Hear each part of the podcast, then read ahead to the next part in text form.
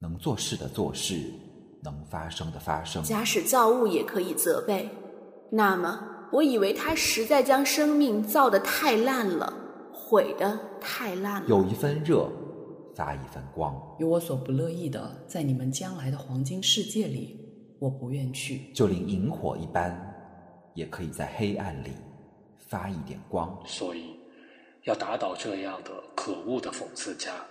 只好来改变社会，要除去于人生毫无意义的苦痛，要除去制造并赏玩别人苦痛的昏迷和强暴。不必等候炬火。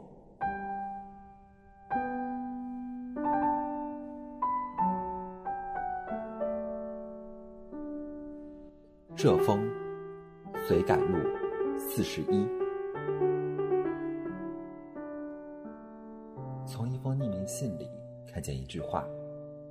是属麻石片，大约是没有本领，便不必提倡改革，不如去数石片的好的意思。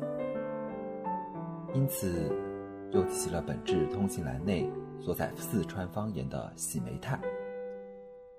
想来别省方言中乡类的话还多，守着这专劝人自暴自弃的格言的人，也怕并不少。凡中国人说一句话，做一件事，倘与传来的积习有若干抵触，需一个筋斗便告成功，才有立足的处所，而且被恭维的烙铁一般热，否则免不了标新立异的罪名，不许说话，或者竟成了大逆不道，为天地所不容。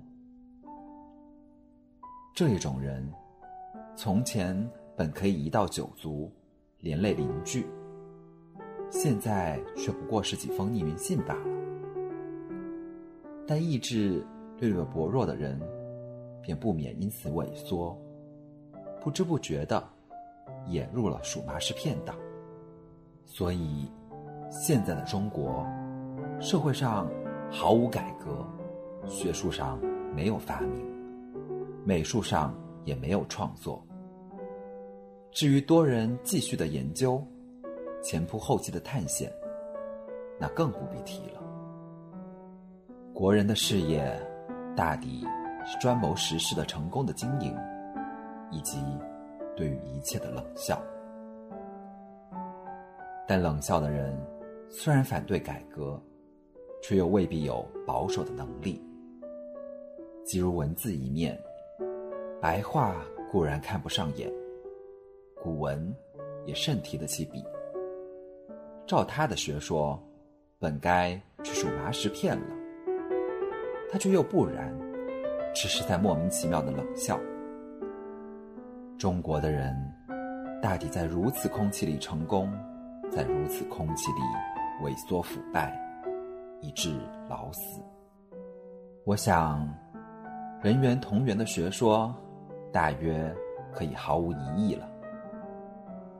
但我不懂，何以从前的古猴子不都努力变人，直到现在还留着子孙，变把戏给人看？还是那时竟没有一匹想站起来学人说话呢？还是虽然有了几匹，却终于被猴子社会攻击他标新立异，都被咬死了，所以终于不能进化呢？尼采式的超人，虽然太觉渺茫，但就世界现有人种的事实来看，却可以确信，将来总有尤为高尚、尤尽圆满的人类出现。到那时候，类人猿上面，还要添出类猿人这一个名词，所以我时常害怕。愿中国青年都摆脱冷气，只是向上走，不必听自暴自弃者流的话。能做事的做事，能发声的发声，有一分热，发一分光。就连萤火一般，也可以在黑暗里发一点光，不必等候炬火。此后，如竟没有炬火，我。便是唯一的光。倘若有了炬火，出了太阳，我们自然心悦诚服的消失，不但毫无不平，而且还要随喜赞美这炬火和太阳，因为它照了人类，连我都在内。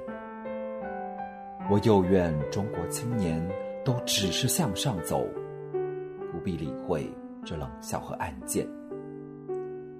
尼采说：“真的，人是一个浊流，应该是海了，能容着浊流，使它干净。或，我叫你们超人，这便是海，在他这里能容下你们的大污蔑。”纵令不过一汪浅水，也可以学学大海。横竖都是水，可以相通。几粒石子，任他们暗地里掷来；几滴秽水，任他们从背后泼来就是了。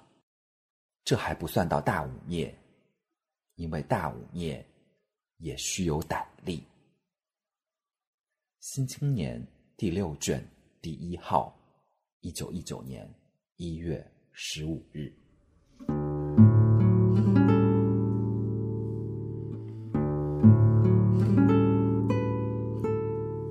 这也是生活，这也是病中的事情。有一些事，健康者或病人是不觉得的，也许遇不到，也许太危险。到的大病初愈，就会惊艳到。在我，则疲劳之可怕和休息之舒适，就是两个好例子。我先前往往自负，从来不知道所谓疲劳。书桌面前有一把圆椅，坐着写字或用心的看书是工作；旁边有一把藤躺椅，靠着谈天或随意的看报便是休息。觉得两者。并无很大的不同，而且往往以此自负。现在才知道是不对的，因为并无大不同者，乃是因为并未疲劳，也就是并未出力工作的缘故。我有一个亲戚的孩子，高中毕了业，却只好到袜厂里去做学徒，心情已经很不快活的了，而工作又很繁重，几乎一年到头并无休息。他是好高的。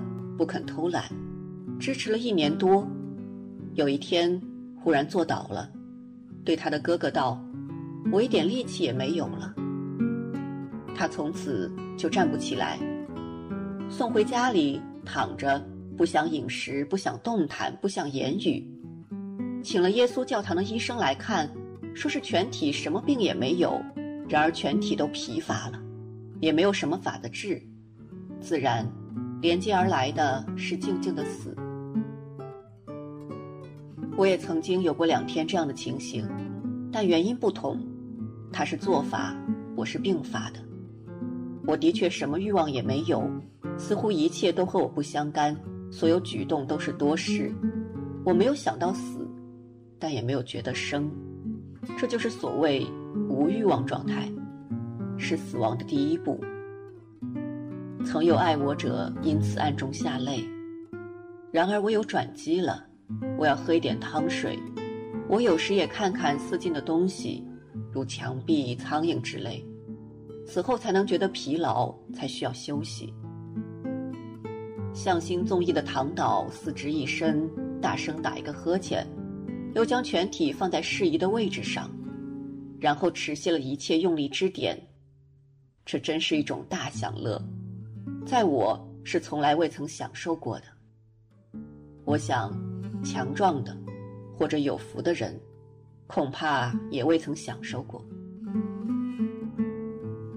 记得前年也在病后，做了一篇病后杂谈，共五节，投给文学，但后四节无法发表，印出来只剩了头一节了。虽然文章前面明明有个一字，此后突然断开。并无二三，仔细一想，是就会觉得古怪的。但这不能要求于每一位读者，甚而至于不能希望于批评家。于是有人据这一节下我断语道：“鲁迅是赞成生病的。”现在也许暂免这种灾难了，但我还不如先在这里声明一下，我的话到这里还没有完。有了转机之后四五天的夜里，我醒来了，喊醒了广平，给我喝一点水，并且去开开电灯，给我看来看去的看一下。为什么？他的声音有些惊慌，大约是以为我在讲荤话。因为我要过活，你懂得吗？这也是生活呀。我要看来看去的看一下。哦，他走起来，给我喝了几口茶，徘徊了一下，又轻轻的躺下了，不去开电灯。我知道他没有懂得我的话。街灯的光穿窗而入，屋子里显出微明。我大略一看，熟识的墙壁、壁端的棱线、熟识的书堆、堆边的未定的画集、外面的进行着的夜、无穷的远方、无数的人们，都和我有关。我存在着，我在生活，我将生活下去。我开始觉得自己更切实了。我有动作的欲望，但不久，我又坠入了睡眠。第二天早晨，在日光中一看，果然，熟识的墙壁、熟识的书堆，这些在平时我也时常看他们的，其实是算作一种休息。但我们一向轻视这等事，纵使也是生活中的一片，却排在喝茶搔痒之下，或者简直不算一回事。我们所注意的是特别的精华，毫不在枝叶。给名人作传的人也大抵一味铺张其特点：李白怎样作诗，怎样耍癫；拿破仑怎样打仗，怎样不睡觉，却不说他们怎样不耍癫要睡觉。其实，一生中专门耍癫或不睡觉，是一定活不下去的。人之有时能耍癫和不睡觉，就因为倒是有时不耍癫和也睡觉的缘故。然而人们以为这些平凡的都是生活的渣子，一看也不看。于是所见的人或事，就如盲人摸象，摸着了脚，即以为象的样子像柱子。中国古人常欲得其全，就是治妇女用的乌鸡白凤丸。也将全鸡连毛血都收在丸药里，方法固然可笑，主意却是不错的。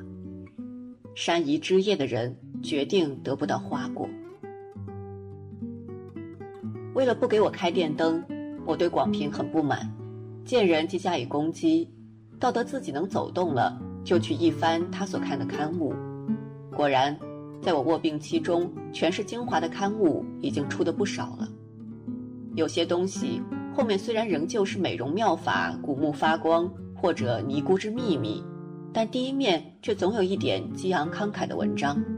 作文已经有了最中心之主题，连义和拳时代和德国统帅瓦德西睡了一些时候的赛金花也早已封为九天护国娘娘了。尤为惊服的是，先前用《玉香缥缈录》把清朝的宫廷讲得津津有味的《申报上的春秋》。也已经时而大有不同。有一天，竟在卷端的点滴里，教人当吃西瓜时，也该想到我们土地的被割碎，像这西瓜一样。自然，这是无师无地无事而不爱国，无可子义的。但唐时我一面这样想，一面吃西瓜，我恐怕一定咽不下去。即使用尽咽下，也难免不能消化，在肚子里咕咚的想它好半天。这也未必是因为我病后神经衰弱的缘故。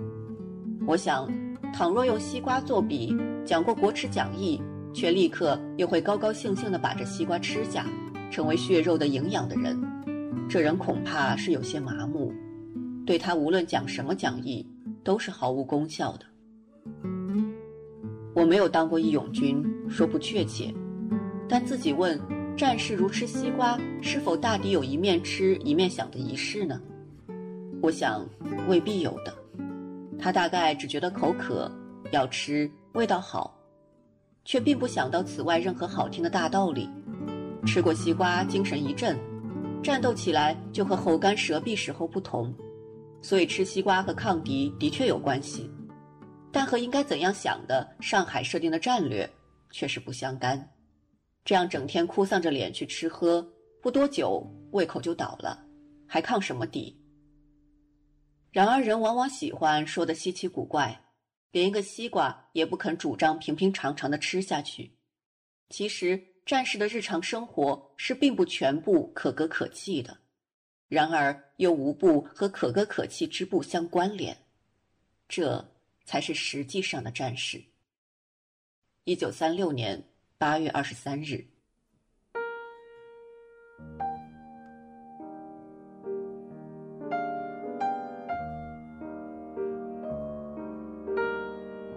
兔和猫。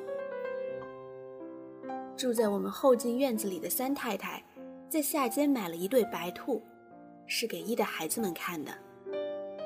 这一对白兔似乎领养并不久，虽然是异类，也可以看出他们的天真烂漫来，但也竖直了小小的通红的长耳朵，动着鼻子，眼睛里颇现些惊疑的神色，大约究竟觉得人地生疏，没有在老家时候的安心了。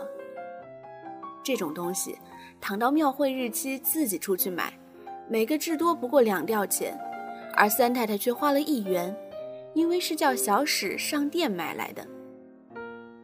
孩子们自然大得意了，嚷着围住了看，大人也都围着看，还有一匹小狗，名叫 S 的也跑来，闯过去一嗅，打了一个喷嚏，退了几步，三太太吆喝道：“S。”听着，不准你咬它。于是，在他头上打了一拳，S 便退开了，从此并不咬。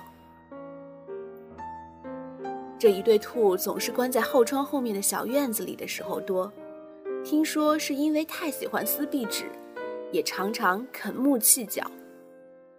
这小院子里有一株野桑树，桑子落地，它们最爱吃，便连喂它们的菠菜也不吃了。乌鸦、喜鹊想要下来时，它们便弓着身子，用后脚在地上使劲一弹，哗的一声直跳上来，像飞起了一团雪。鸦雀吓得赶紧走，这样的几回再也不敢进来了。三太太说：“鸦雀倒不打紧，至多也不过抢吃一点食料。可恶的是一匹大黑猫，常在矮墙上恶狠狠地看，这却是要防的。”幸而 S 和黑猫是对头，或者还不至于有什么吧。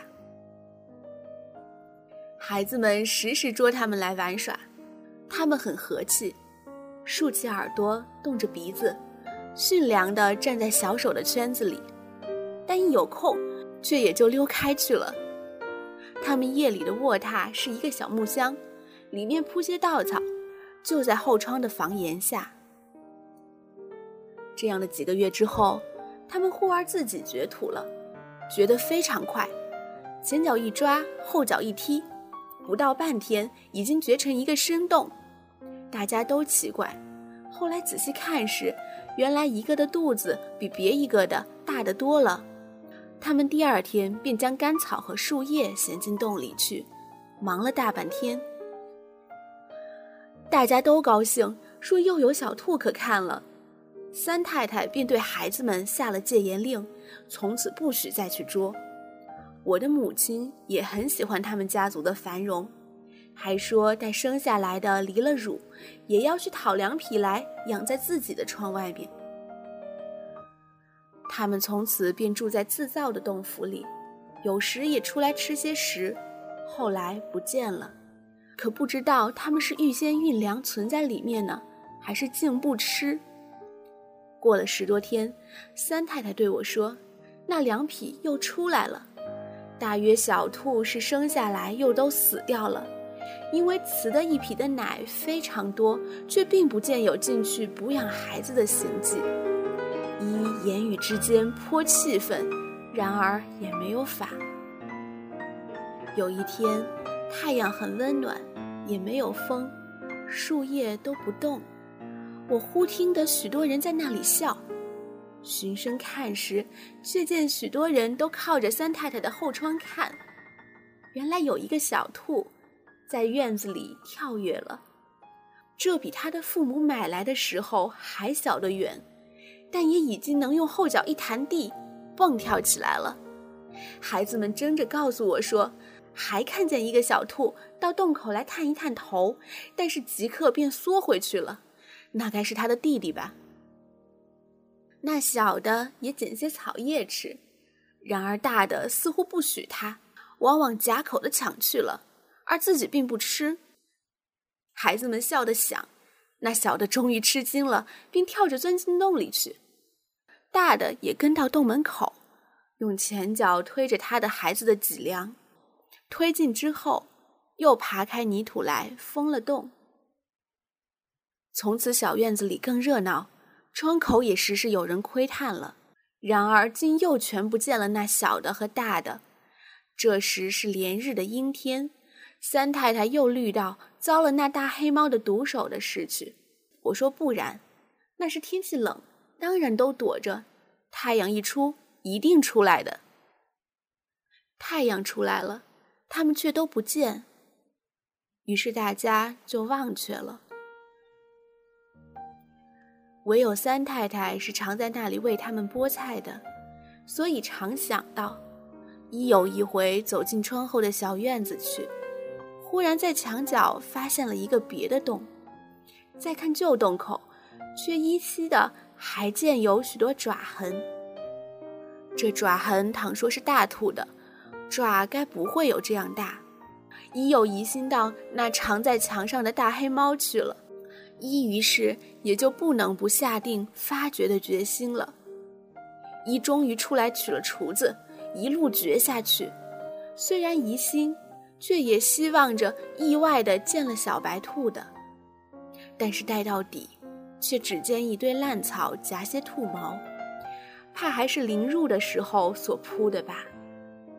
此外是冷清清的，全没有什么雪白的小兔的踪迹，以及他那一只未探头出洞外的弟弟了。气愤和失望和凄凉，十一不能不再觉那墙角上的心动了。一动手，那大的凉皮便先窜出洞外面。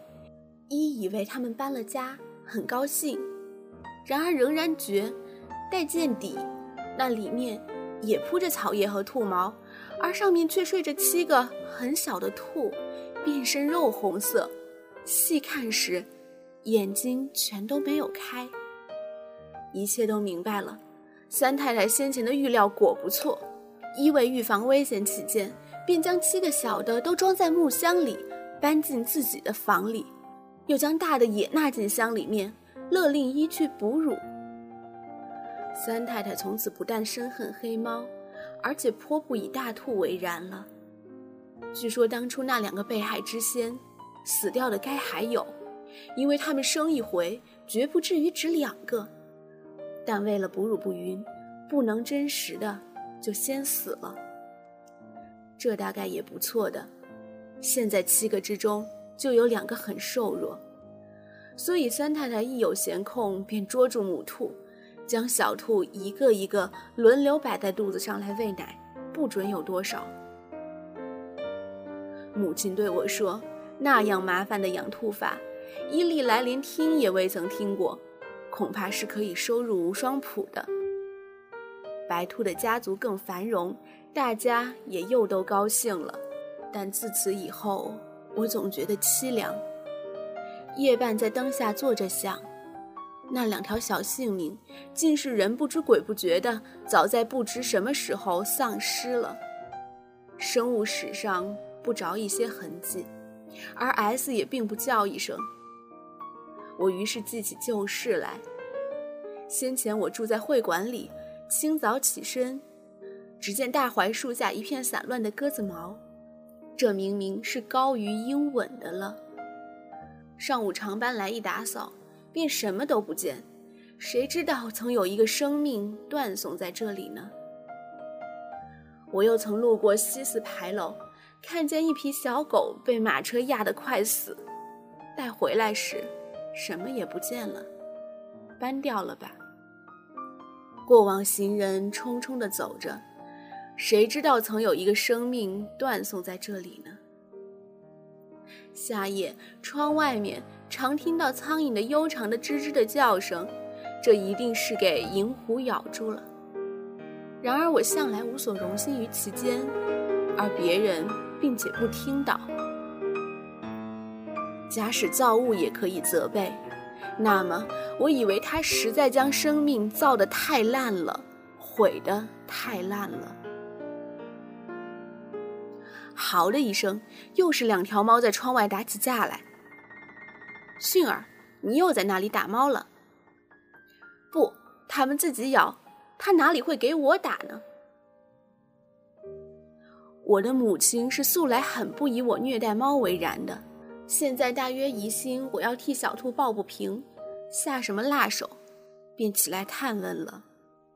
而我在全家的口碑上，却的确算一个猫敌。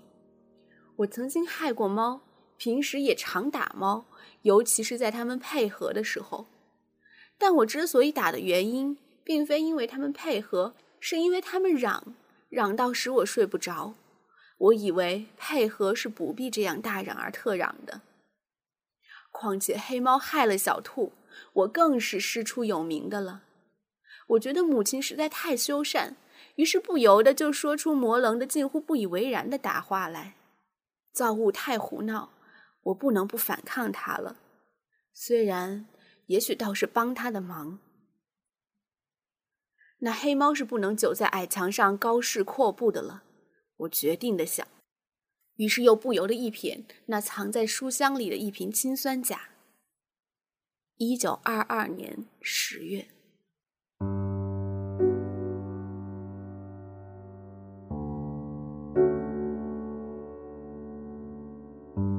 从讽刺到幽默，讽刺家是危险的。家是他所讽刺的是不识字者。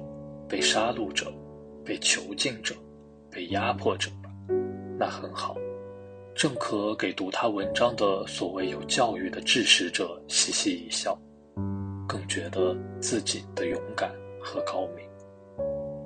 然而，现今的讽刺家之所以为讽刺家，却正在讽刺这一流所谓有教育的志士者社会。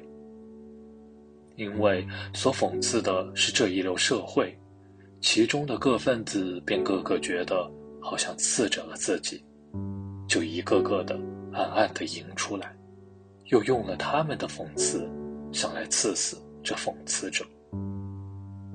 最先是说他冷嘲，渐渐的又七嘴八舌的说他谩骂、俏皮话、刻毒、可恶、学匪、绍兴师爷。等等等等。然而，讽刺社会的讽刺，却往往仍然会悠久的、惊人的。即使捧出了做过和尚的洋人，或专办了小报来打击，也还是没有效。这怎不气死人也嘛个呢？枢纽是在这里，他所讽刺的是社会，社会不变，这讽刺就跟着存在。而你所刺的是他个人，他的讽刺倘存在，你的讽刺就落空了。所以，要打倒这样的可恶的讽刺家，只好来改变社会。然而，社会讽刺家究竟是危险的，尤其是在有些文学家明明暗暗的成了王之爪牙的时代。人们谁高兴做文字狱中的主角呢？但倘不死绝，肚子里总还有半口闷气，要借着笑的幌子，哈哈的吐它出来。笑笑既不至于得罪别人，现在的法律上也尚无国民必须哭丧着脸的规定，并非非法，概可断言的。我想，这便是去年以来。文字上流行了幽默的原因，但其中但是为笑笑而笑笑的，自然也不少。然而这情形恐怕是过不长久的。幽默既非国产，中国人也不是长于幽默的人民，而现在又实在是难以幽默的时候。于是，虽幽默也就免不了改变样子，非轻于对社会的讽刺，即堕入传统的说笑话和讨便宜。三月二日。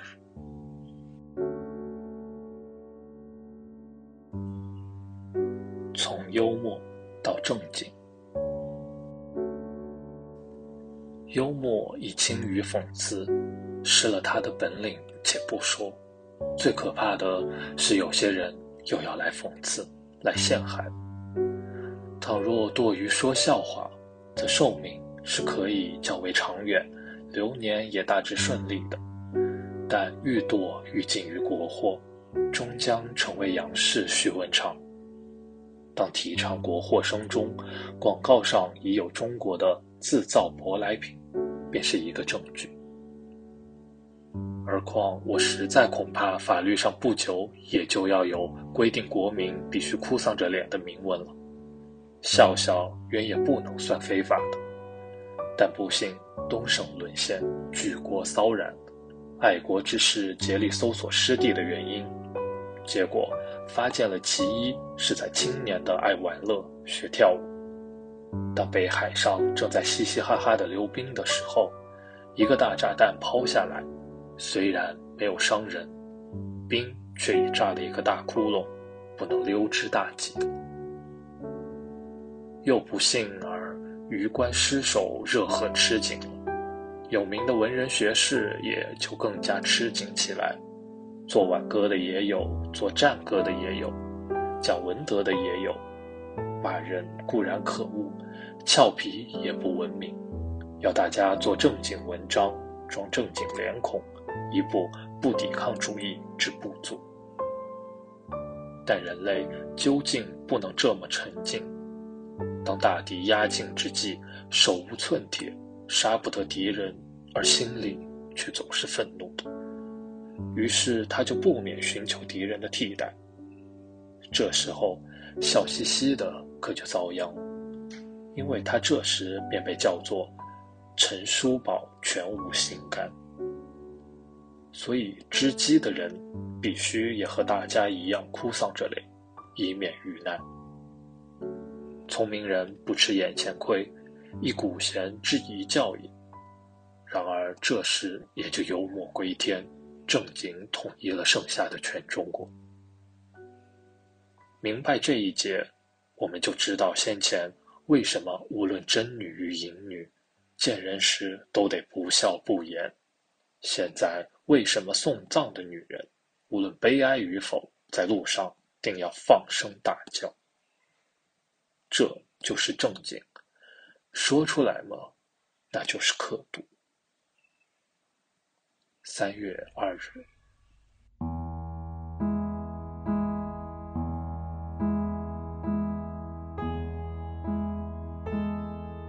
影的告别。人睡到不知道时候的时候，就会有影来告别，说出那些话。有我所不乐意的，在天堂里，我不愿去；有我所不乐意的，在地狱里，我不愿去。有我所不乐意的，在你们将来的黄金世界里，我不愿去。然而你就是我所不乐意的，朋友，我不想跟随你了，我不愿住，我不愿意。呜呼呜呼，我不愿意，我不如彷徨于无地，我不过一个影，要别你而沉没在黑暗里了。然而黑暗又会吞并我。然而光明又会使我消失。然而我不愿彷徨于明暗之间，我不如在黑暗里沉默。然而我终于彷徨于明暗之间，我不知道是黄昏还是黎明。我姑且举灰黑的手，装作喝干一杯酒。我将在不知道时候的时候独自远行。呜呼呜呼！倘若黄昏。黑夜自然会来沉默我，否则我要被白天消失。如果现实黎明，朋友，时候近了，我将向黑暗里彷徨于无地。你还想我的赠品？我能献你什么呢？无以，则仍是黑暗和虚空而已。但是我愿意只是黑暗，或者会消失于你的白天。我愿意只是虚空，绝不占你的心地。我愿意这样，朋友。我独自远行，不但没有你，并且再没有别的影在黑暗里，只有我被黑暗沉没。那世界全属于我自己。一九二四年九月二十四日。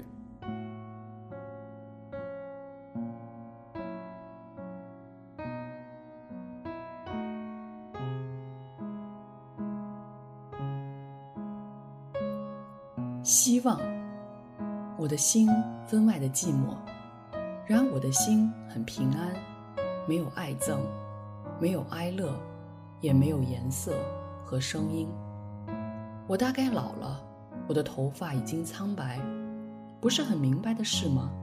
我的手颤抖着，不是很明白的事吗？那么，我的魂灵的手一定也颤抖着，头发也一定苍白了。然而，这是许多年前的事了。这以前，我的心也曾充满过血腥的歌声，血和铁，火焰和毒。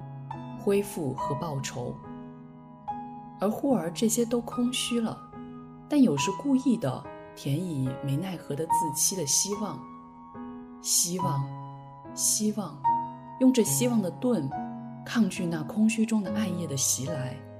虽然盾后面也依然是空虚中的暗夜，然而就是如此，陆续的耗尽了我的青春。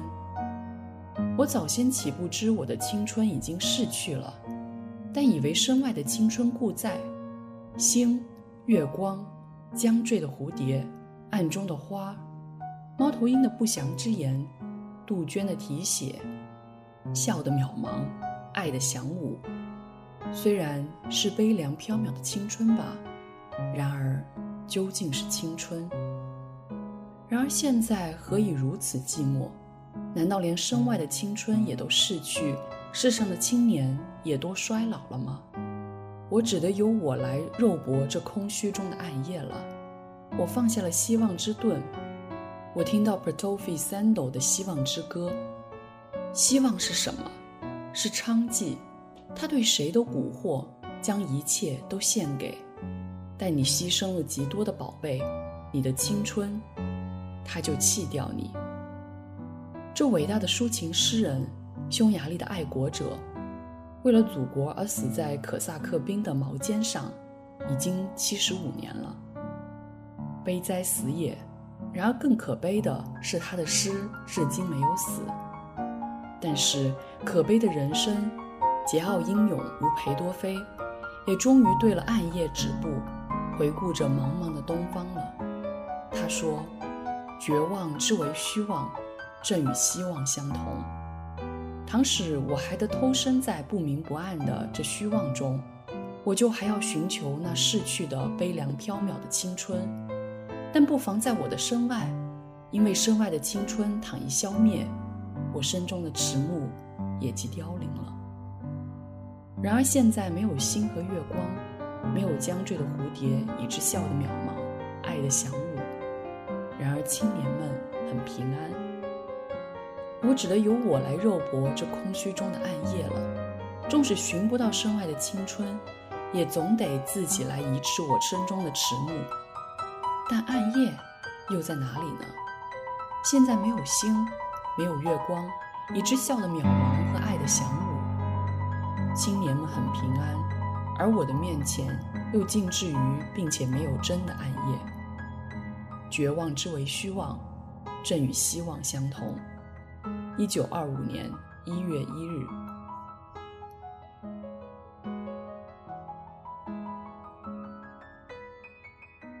木结文。我梦见自己正与木结对立，读着上面的刻词。那木结似是砂石所制，剥落很多，又有苔藓丛生，仅存有限的文句。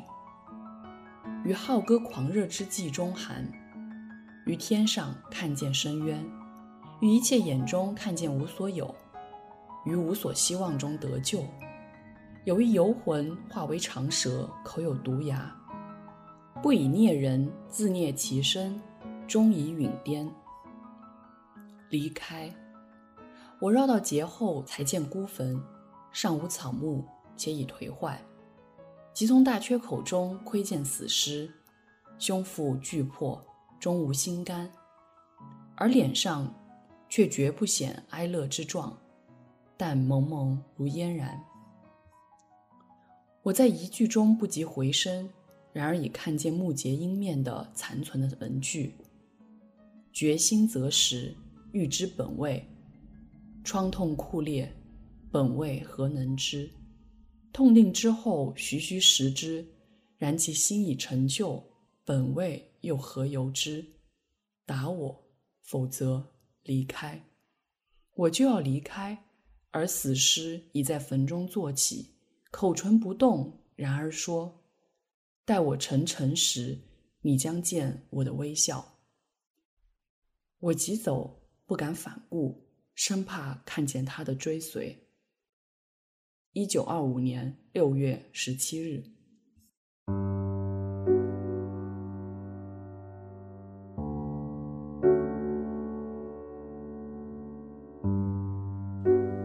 言论自由的界限。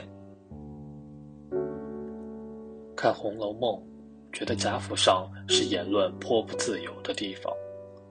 焦大以奴才的身份仗着酒醉，从主子马起，直到别的一切奴才，说只有两个是狮子干净。结果怎样呢？结果是主子深恶，奴才痛极，给他塞了一嘴马粪。其实是焦大的骂，并非要打倒贾府，倒是要贾府好。不过说主奴如此，贾府就要弄不下去吧。然而得到的报酬是马粪，所以这交大实在是贾府的屈原。假使他能做文章，我想恐怕也会有一篇《离骚》之类。三年前的新月社诸君子，不幸和交大有了相类的境遇。他们引经据典，对于党国有了一点微词，虽然引的大抵是英国经典。但何尝有丝毫不利于党国的恶意？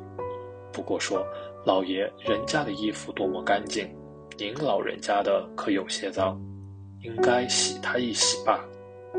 不料全不差于之中情兮，来了一嘴的马粪。国报同声制讨，连新月杂志也遭殃。但新月社究竟是文人学士的团体。这时就引来了一大堆隐居三民主义、便民心计的《离骚精》。现在好了，吐出马粪换塞甜头，有的顾问，有的教授，有的秘书，有的大学院长，言论自由，新月也满是所谓为文艺的文艺了。这就是文人学士究竟比不识字的奴才聪明，党国究竟比贾府高明。现在究竟比乾隆时候光明？三民主义。然而，竟还有人在嚷着要求言论自由。世界上没有这许多甜头，我想该是明白的吧。这误解，大约是在没有悟到现在的言论自由，只以能够表示主人的宽宏大度的说些“老爷，你的衣服为限”，而还想说开去。这是断乎不行的。前一种是和新月受难时代不同，现在好像已有的了。这自由谈也就是一个证据。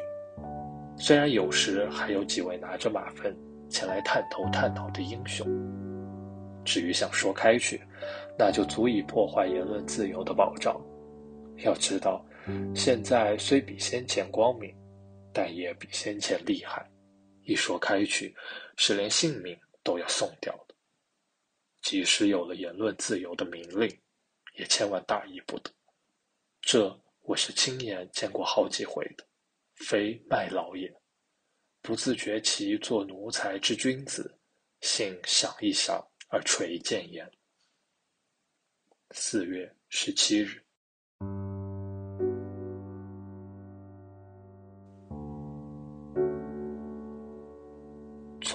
盛宣怀说到有理的压迫。盛世的祖宗积德很厚，他们的子孙就举行了两次收复失地的盛典，一次还是在袁世凯的民国政府之下，一次就在当今民国政府之下。明元的时候，说盛宣怀是第一名的卖国贼，将他的家产没收了。不久，似乎是二次革命之后，就发还了，那是没有什么奇怪的。因为袁世凯是误伤其类，他自己也是卖国贼。不是年年都在纪念五七和五九吗？袁世凯签订过二十一条，卖国是有真凭实据的。最近又在报上发现这么一段消息，大致是说，盛世家产早已奉命归还，如苏州之留园、江阴无锡之典当等。正在办理发还手续，这却叫我吃了一惊。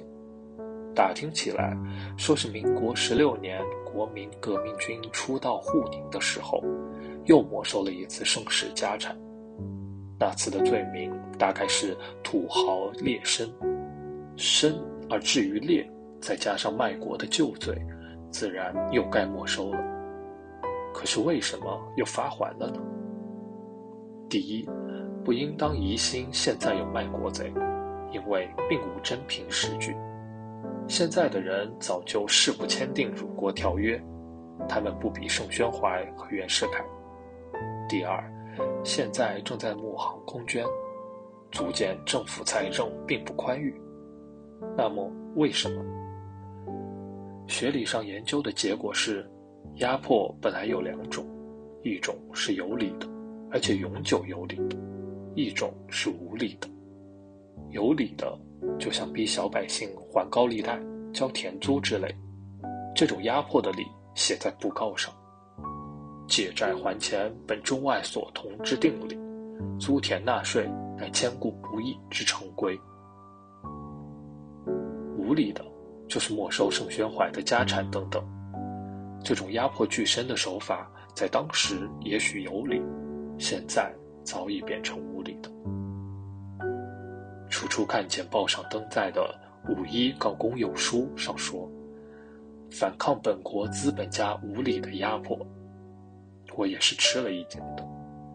这不是提倡阶级斗争吗？后来想想也就明白了，这是说无理的压迫要反对，有理的不在此例。至于怎样有理，看下去就懂得。下文是说，必须刻苦耐劳，加紧生产，尤应共体时间，力谋劳资间之真诚合作，消弭劳资间之一切纠纷。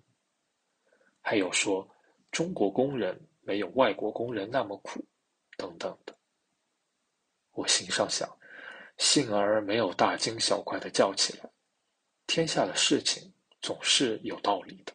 一切压迫也是如此，何况对付盛宣怀等的理由虽然很少，而对付工人总不会没有的。五月六日，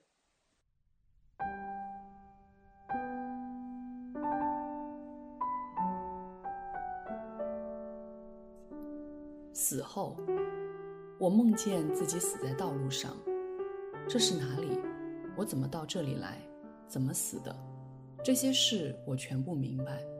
总之，待到我自己知道已经死掉的时候，就已经死在那里了。听到几声喜鹊叫，接着是一阵乌老鸦，空气很清爽，虽然也带一些土气息。大约正当黎明时候吧。我想睁开眼睛来，它却丝毫也不动，简直不像是我的眼睛。于是想抬手。也一样。恐怖的立足突然穿透我的心了。在我生存时，曾经玩笑的设想：假如一个人的死亡只是运动神经的废灭，而知觉还在，那就比全死了更可怕。谁知道我的预想进得重了，我自己就在证实着预想。听到脚步声，走路的吧？一辆独轮车从我的头边推过，大约是重载的，呀呀的叫得人心烦，还有些牙齿。很觉得满眼绯红，一定是太阳上来了。那么我的脸是朝东的，但那都没有什么关系。切切擦擦的人声，看热闹的，他们踹起黄土来，飞进我的鼻孔，使我想打喷嚏了，但终于没有打。仅有想打的心。陆陆续续的又是脚步声，都到近旁就停下，还有更多的低语声，看的人多起来了。我忽然很想听听他们的议论，但同时想，我生存时说的什么批评不值一笑的话，大概是唯心之论吧。才死就露了破绽了，然而还是听，然而毕竟得不到结论。归纳起来不过是这样：死了，嗡，这，哼，唉，我十分高兴，因为始终没有听到一个熟识的声音，否则或者害得他们伤心，或者要使他们快意，或者要使他们加添些饭后闲谈的材料，多破费宝贵的功夫，这都会使我很抱歉。现在谁也看不见，就是谁也不受影响。好了，总算对得起人了。但是大约是一个蚂蚁，在我的脊梁上爬着，痒痒的，我一点也不能动，已经没有除去它的能力了。躺在平时，只将身子一扭就能使它退避，而且大腿上又爬着一个嘞。你们是做什么的？重置。事情可更坏了。嗡的一声，就有一个轻盈停在我的颧骨上，走了几步又一飞，开口便舔我的鼻尖。我懊恼地想：足下我不是什么伟人，你无需到我身上来寻作论的材料。但是不能说出来，他却从鼻尖跑下，又用冷舌头来舔我的嘴唇了。不知道可是表示亲爱。还有几个则聚在眉毛上，跨一步。我的毛根就一摇，实在是我烦厌的不堪，不堪之至。忽然一阵风，一片东西从上面盖下来，它们就一同飞开了。临走时还说：“惜哉！”我愤怒的几乎昏厥过去。木材摔在地上的钝重的声音，同着地面的震动，使我忽然清醒。前额上赶着芦席的条纹。但那芦席就被掀去了，又立刻感到了日光的灼热，还听得有人说：“怎么要死在这里？”这声音离我很近，他正弯着腰吧？但人应该死在哪里呢？我先前以为人在地上，虽没有任意生存的权利，却总有任意死掉的权利的。现在才知道并不然，也很难适合人们的公义。可惜我久没了纸笔，即有也不能写，而且即使写了，也没有地方发表了，只好就这样的抛开。有人来抬我，也不知道是谁。听到刀鞘声，还有巡警在这里吧？在我所不应该死在这里的这里，我被翻了几个转身，便觉得向上一举，又往下一沉，又听得盖了盖，钉着钉，但是。奇怪，只钉了两个。难道这里的棺材钉是只钉两个的吗？我想这回是六面碰壁，外加钉子，真是完全失败，呜呼哀哉了。气闷，我又想。然而我其实却比先前已经宁静的多，虽然知不清埋了没有。在手背上触到草席的条纹，觉得这湿青倒也不恶。只不知道是谁给我画钱的，可惜。但是可恶，收敛的小子们，我背后的小山的一角皱起来了。他们并不给我拉平，现在抵得我很难受。你们以为死人无知，做事就这样的草率吗？哈 哈！我的身体似乎比活的时候要重得多，所以压着衣皱便格外的不舒服。但我想，不久就可以习惯的，或者就要腐烂，不至于再有什么大麻烦。此刻还不如静静的静着想。您好，您死了吗？是一个颇为耳熟的声音。睁眼看时，却是博古斋旧书铺的跑外的小伙计。不见约有二十多年了，倒还是那一副老样子。我又看看六面的壁，委实带毛糙，简直毫没有加过一点修刮，巨容还是毛三三的。那不碍事，那不要紧。他说，一面打开暗蓝色布的包裹来，这是明版《公羊传》，嘉靖黑口本，给您送来了，您留下它吧。这是，你，我诧异的看定他的眼睛。说：“你莫非真正糊涂了？你看我这模样，还要看什么明版？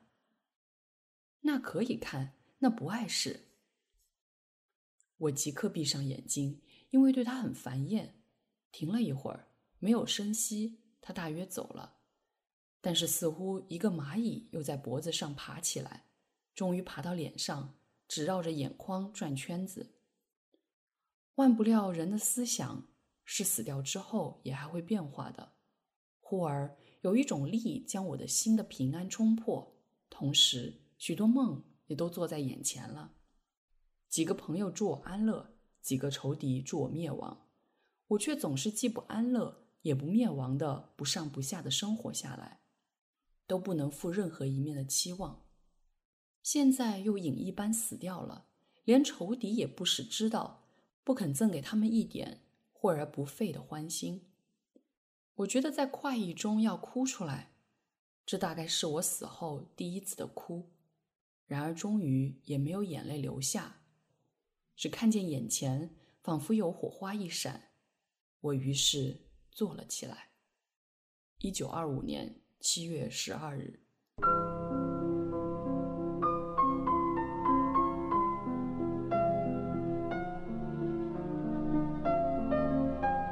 我之劫猎观，节选。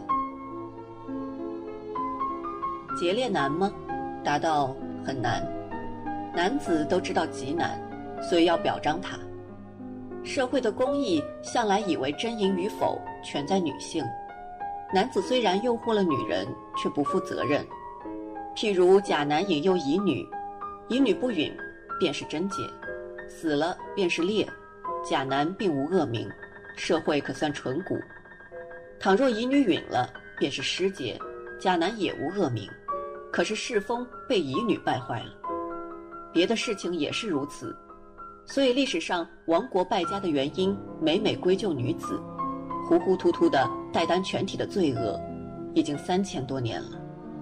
男子既然不负责任，又不能自己反省，自然放心诱惑，文人著作反将他传为美谈。所以女子身旁几乎布满了危险，除却她自己的父兄丈夫以外，便都带点诱惑的鬼气。所以我说很难。劫猎苦吗？答道很苦。男子都知道很苦，所以要表彰他。凡人都想活，烈士必死，不必说了。劫富还要活着，精神上的残酷也姑且不论，但是生活一层。已是大宗的痛楚。假使女子生计已能独立，社会也知道互助，一人还可勉强生存。不幸中国情形却正相反，所以有钱尚可，贫人便只能饿死。直到饿死以后，见或得了经表，还要写入志书。所以各府各县志书传记类的末尾，也总有几卷烈女，一行一人或是一行两人，赵钱孙李。可是从来无人翻读。就是一生崇拜节烈的道德大家，若问他贵县志书里烈女们的前十名是谁，恐怕也不能说出。其实他是生前死后竟与社会漠不相关的，所以我说很苦。照这样说，不节烈便不苦吗？答道也很苦。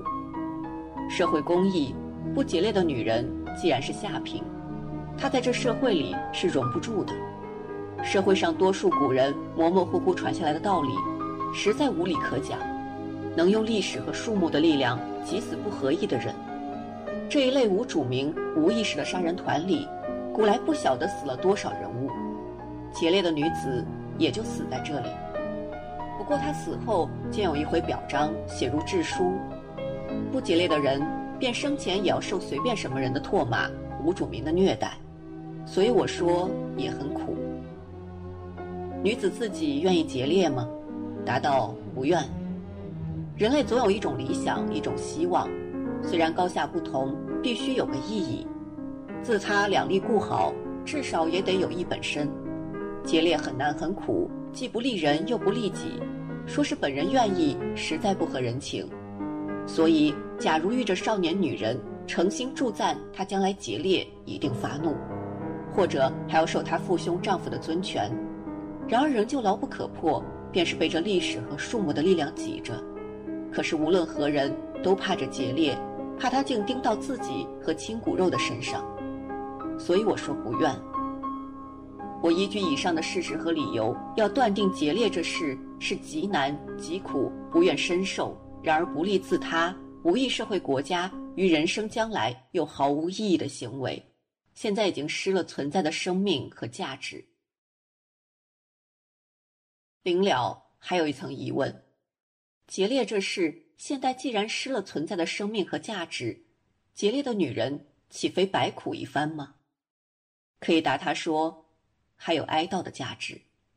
他们是可怜人，不幸上了历史和树木的无意识的圈套，做了无主名的牺牲，可以开一个追悼大会。我们追悼了过去的人，还要发愿，要自己和别人。都纯洁聪明、勇猛向上，要除去虚伪的脸谱，要除去世上害己害人的昏迷和强暴。我们追到了过去的人，还要发愿，要除去于人生毫无意义的苦痛，要除去制造并赏玩别人苦痛的昏迷和强暴。我们还要发愿，要人类都受正当的幸福。一九一八年七月。